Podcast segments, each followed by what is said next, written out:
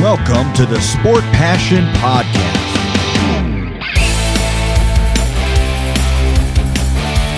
And here is your host, Lars Marendorf.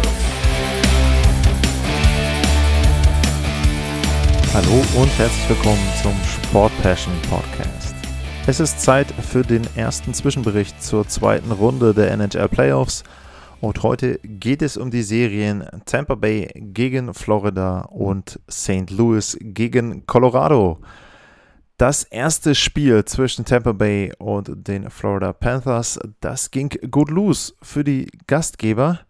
Anthony Duclair mit dem Führungstreffer im ersten Drittel, aber eine Problematik, die zog sich auch durch diese Partie und die begleitet die Florida Panthers schon die gesamten Playoffs. Das Überzahlspiel der Panthers ist nicht existent, muss man so sagen. 0,0 weiterhin die Quote. Und auch in Spiel 1 im ersten Drittel verschwenden sie zwei Strafen, beziehungsweise im zweiten Drittel verschwenden sie direkt zwei Strafen gegen die Tampa Bay Lightning, da die Chance gehabt, das Spiel offener zu gestalten, sich eine zwei Tore Führung zu erspielen. Auch zwischendurch gab es nochmal eine Strafe für die Lightning.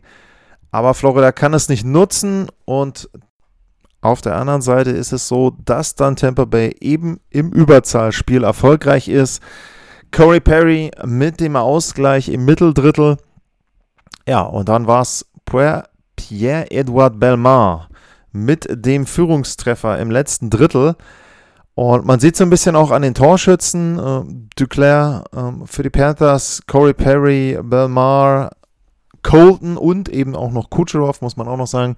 Das waren dann die Torschützen für Tampa Bay. Und Tampa nutzt dann am Ende nochmal zweimal eine Überzahl im letzten Drittel. Und ja, gewinnt dann das Spiel. Ähm, lag auch daran, dass es dann eine Challenge gab und dann nochmal ein Überzahlspiel für die Tampa Bay Lightning. Und es ist eben ganz einfach so, wenn Florida das Überzahlspiel nicht nutzt, dann haben sie keine Chance, in irgendeiner Form weiterzukommen. Gegen Florida sind sie damit noch durchgekommen.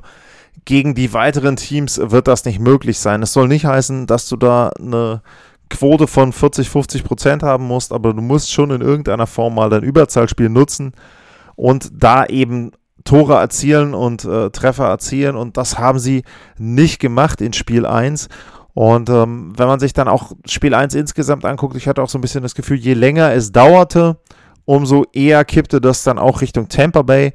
Ähm, auch bei den Torchancen war es am Ende so, Tampa mit 12, die Panthers mit 10 und ja, letzten Endes dann finde ich sogar eine verdiente Niederlage.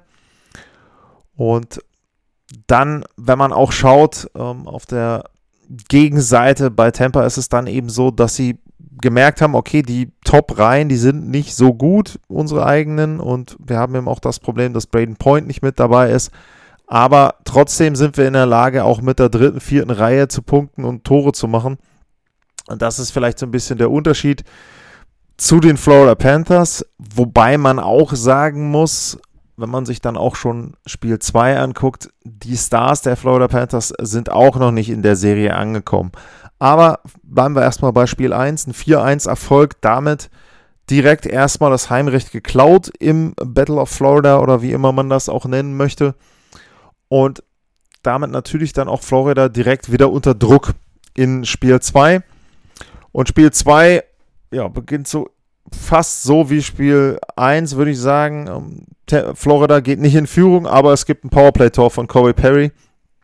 Und da eben einfach, ja, sehr schön, sehr souverän gemacht. Der Pass von außen von Stamkos. Er hält den Schläger rein. Zweiter Spieler steht noch im Slot und verdeckt auch noch die Sicht.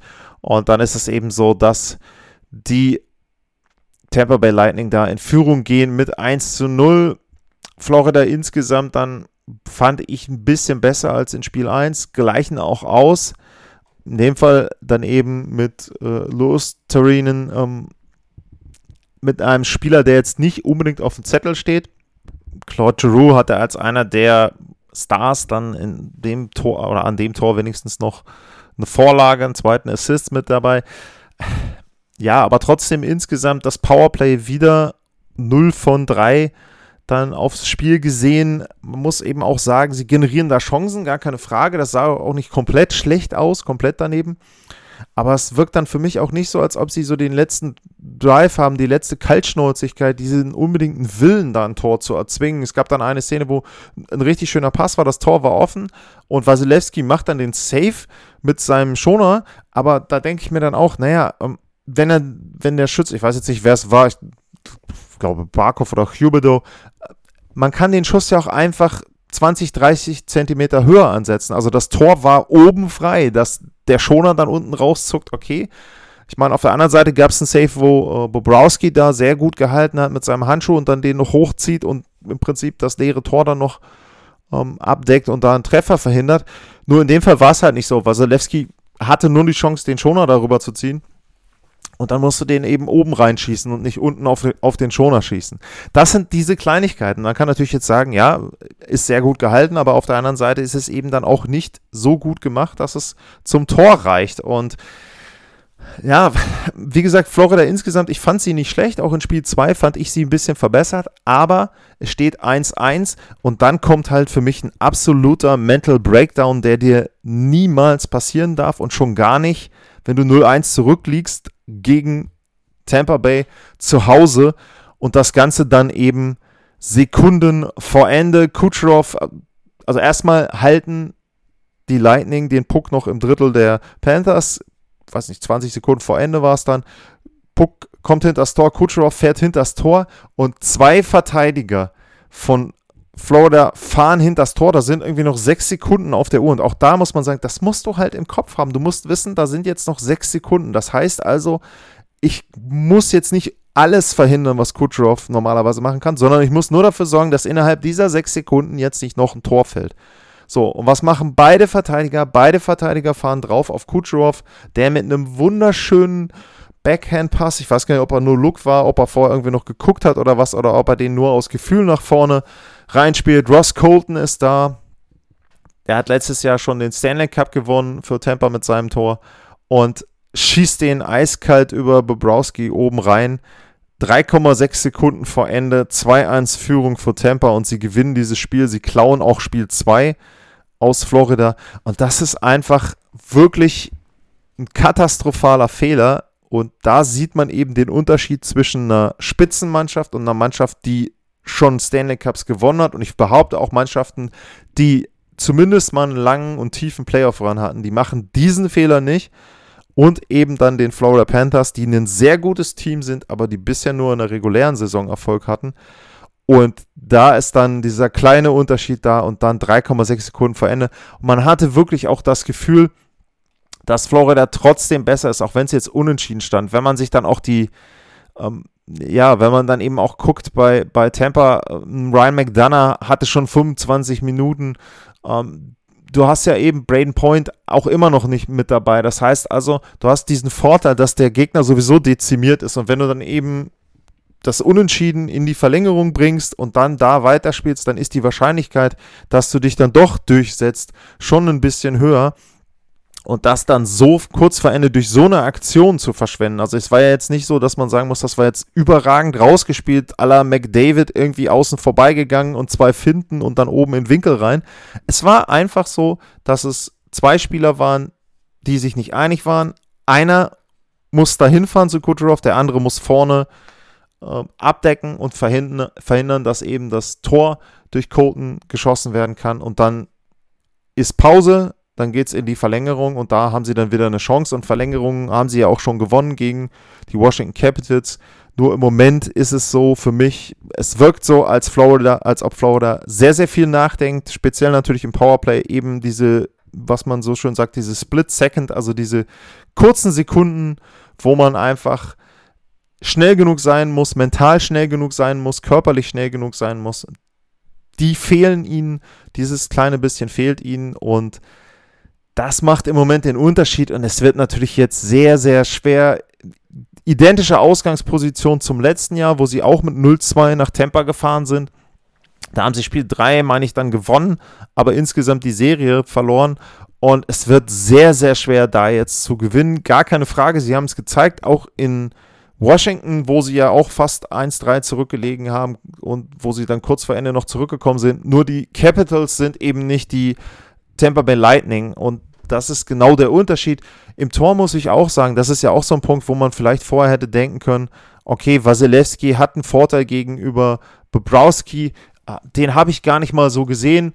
Äh, wenn ich mir dann auch angucke, die Statistiken, ich gucke mal jetzt kurz auf, auf Spiel 1. In Spiel 1 war es so, Expected Goals Wert von Wasilewski, okay, 3,4, ja, da war er besser, hat nur ein Tor kassiert.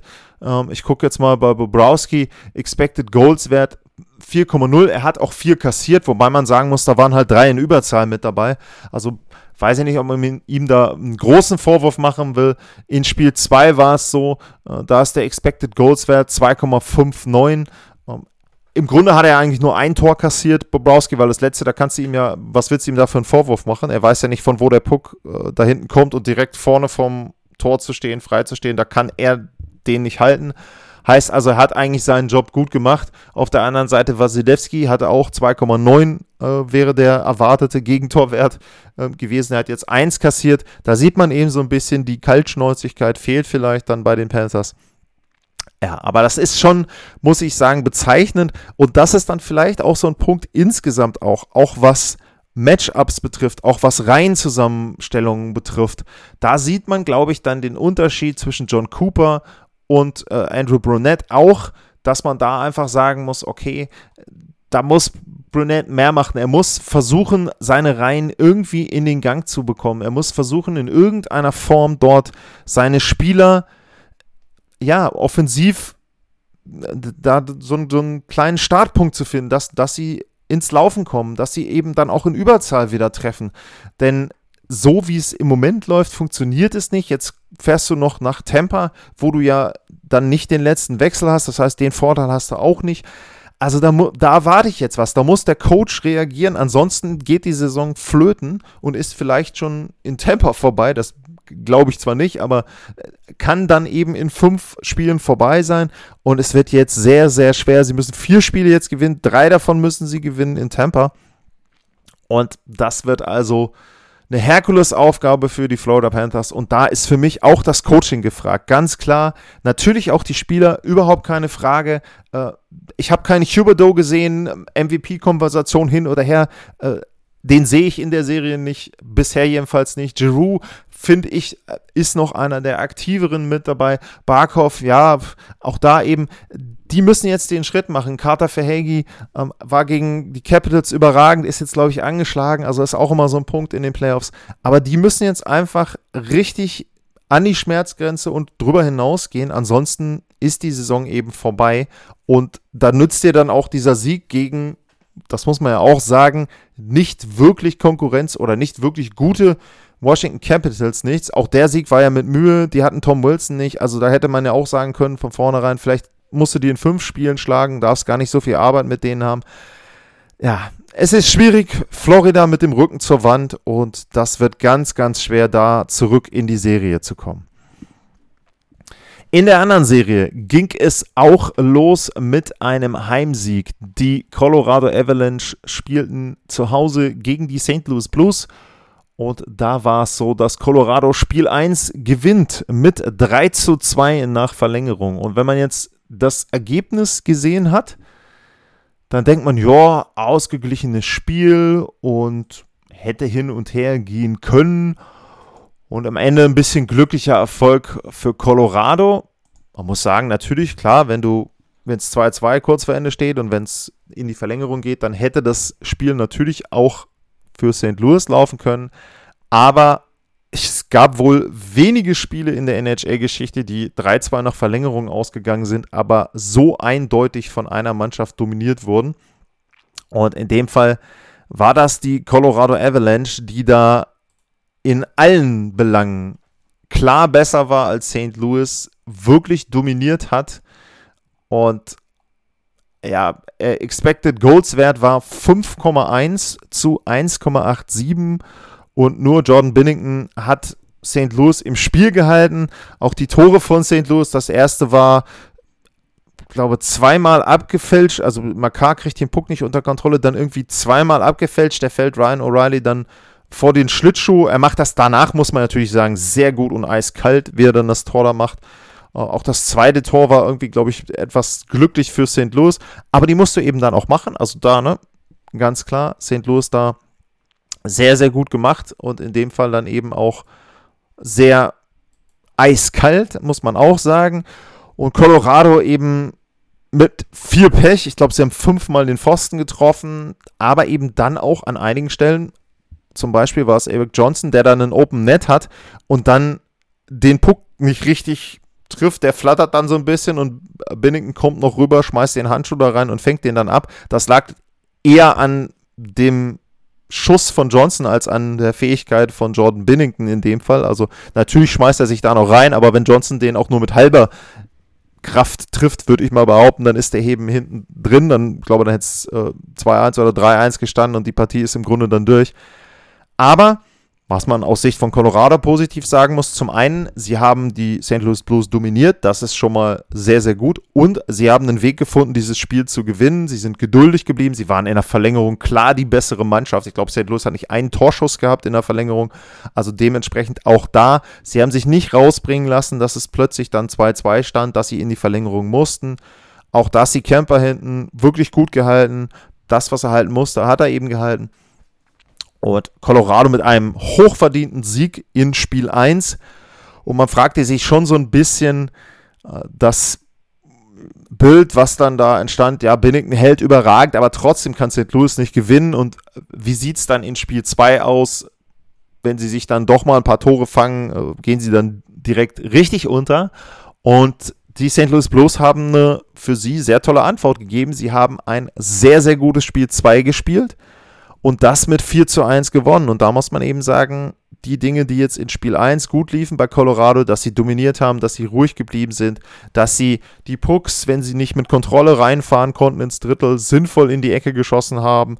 All das hat nicht funktioniert für Colorado. Die Superstars waren nicht gut. Wenn man sich am Ende das Ganze anguckt, beim äh, Expected Goals Wert, nur das mal als Vergleich, äh, da war es so, der war insgesamt, ich hatte ja vorher gesagt, 5,11 zu 1,8 irgendwas war Spiel 1. In diesem Spiel war es genau umgekehrt. 4,68 war der Wert für St. Louis, 1,38 für Colorado. Und bemerkenswert ist, allein Brandon Saad hat einen Wert von 1,75, was genauso viel war wie alle Spieler von Colorado zusammen, also mehr sogar. Und da muss man eben sagen, das ist dann natürlich ein echtes Problem. Dass du Spiele verlierst und dass du vielleicht auch nicht immer das Tor triffst, ist das eine, aber du musst dir Chancen arbeiten, du musst den Einsatz zeigen und all das fehlte bei Colorado. Äh, Mikko Rantanen weiterhin nicht getroffen. Das ist für mich erstaunlich. Da hatte ich ja erwartet, dass bei dem jetzt so langsam der Knoten äh, platzt.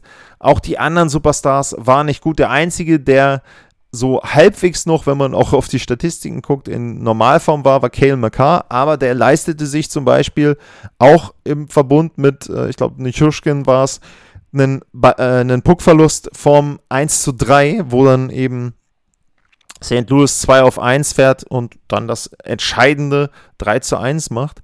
Und da muss man dann eben auch sagen, ähm, durch die Bank haben sie nicht gut gespielt und klar verdient verloren hier auch. Und auf der Seite von St. Louis war es sehr, sehr gut gemacht. Sie haben sehr wenig zugelassen. Sie haben selber viel Drive gehabt. Sie haben selber auch viel versucht, Offensive zu generieren. Waren immer wieder in der Nähe des Tors, haben Rebounds gehabt. Äh, Saad hatte selber ein, äh, eine Chance, wo ähm, Camper den gerade noch so mit dem Handschuh unten rausholt. Also es waren wirklich gute Szenen dabei für St. Louis. Die haben sich klar verbessert gegenüber Spiel 1.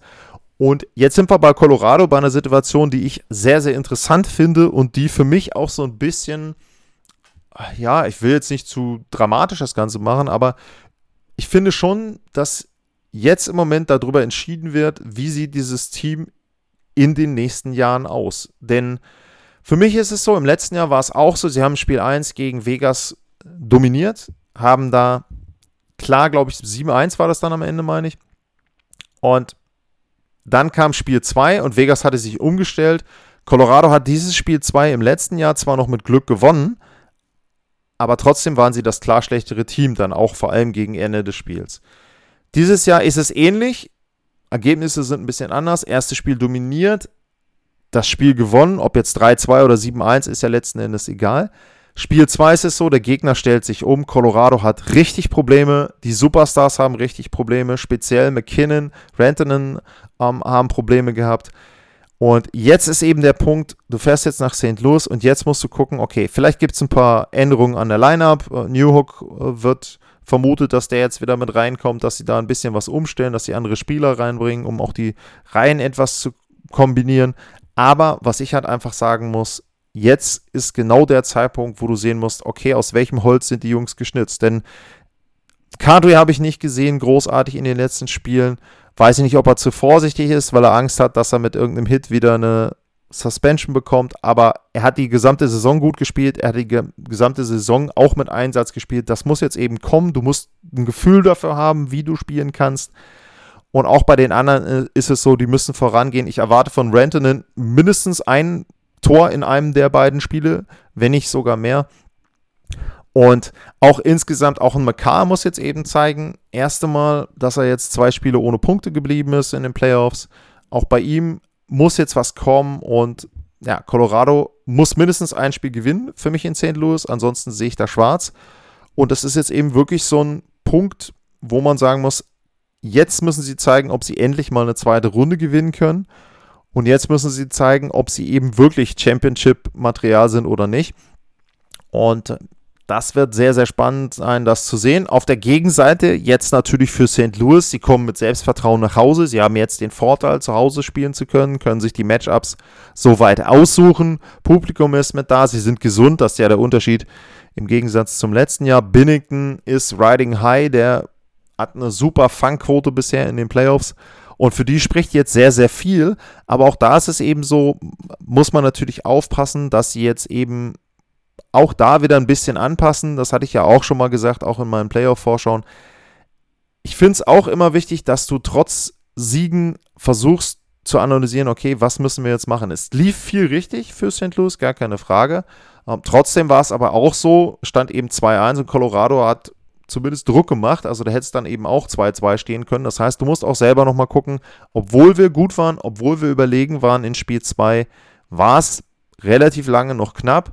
Und auch da muss man eben gucken, wie man da rauskommt. Es wird sehr, sehr interessant, ähm, die nächsten Spiele. Und das ist eine Serie, auf die ich mich wirklich, wirklich freue.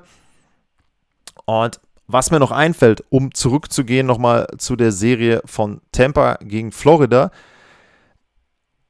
ich finde, man sieht auch hier ganz deutlich, dass man die Leistung von Toronto nicht unterschätzen sollte. Denn wenn man jetzt sieht, welche Probleme Florida hatte gegen die Tampa Bay Lightning, wenn man dann sieht, wie die Spiele gegen Toronto liefen, die haben verloren gegen Tampa in sieben Spielen, gar keine Frage.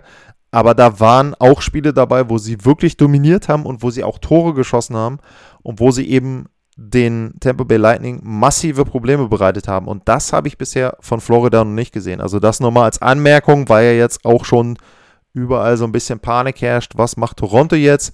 Auch da würde ich nicht überreagieren. Man sieht eben deutlich, Tampa ist ein sehr, sehr gutes Team, sehr schwer zu spielen. Und das hat Toronto in weiten Teilen gut gemacht. Das muss ich auch nochmal sagen. Ja, was gibt's noch von mir? Ich habe mich zu bedanken bei Andreas Brückner. Der hat mir nämlich Kaffee gekauft bei buymeacoffee.com slash sportpassion. Vielen, vielen Dank dafür und wer Bock hat, wem die Sendung gefällt und wer mir da ein bisschen was Gutes tun möchte, kann das gerne machen. Link ist auch mit dabei bei den Podcasts immer. Ansonsten gilt natürlich wie immer, wenn euch der Podcast gefällt, wenn euch das gefällt, was ihr hier hört, dann gerne abonnieren, gerne weitersagen und wenn ihr Fragen habt zu den Runden oder wenn ihr Anmerkungen habt, gilt wie immer at lars-mar und info at sportpassion.de. Da könnt ihr mich erreichen, da könnt ihr mir Fragen schicken, Wünsche, Meinungen. Und das war's für heute. Ich bedanke mich fürs Zuhören. Ich hoffe, ihr bleibt gesund und dann bis zum nächsten Mal. Tschüss.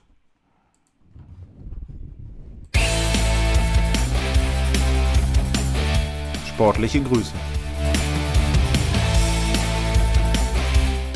Das war's, euer Lars.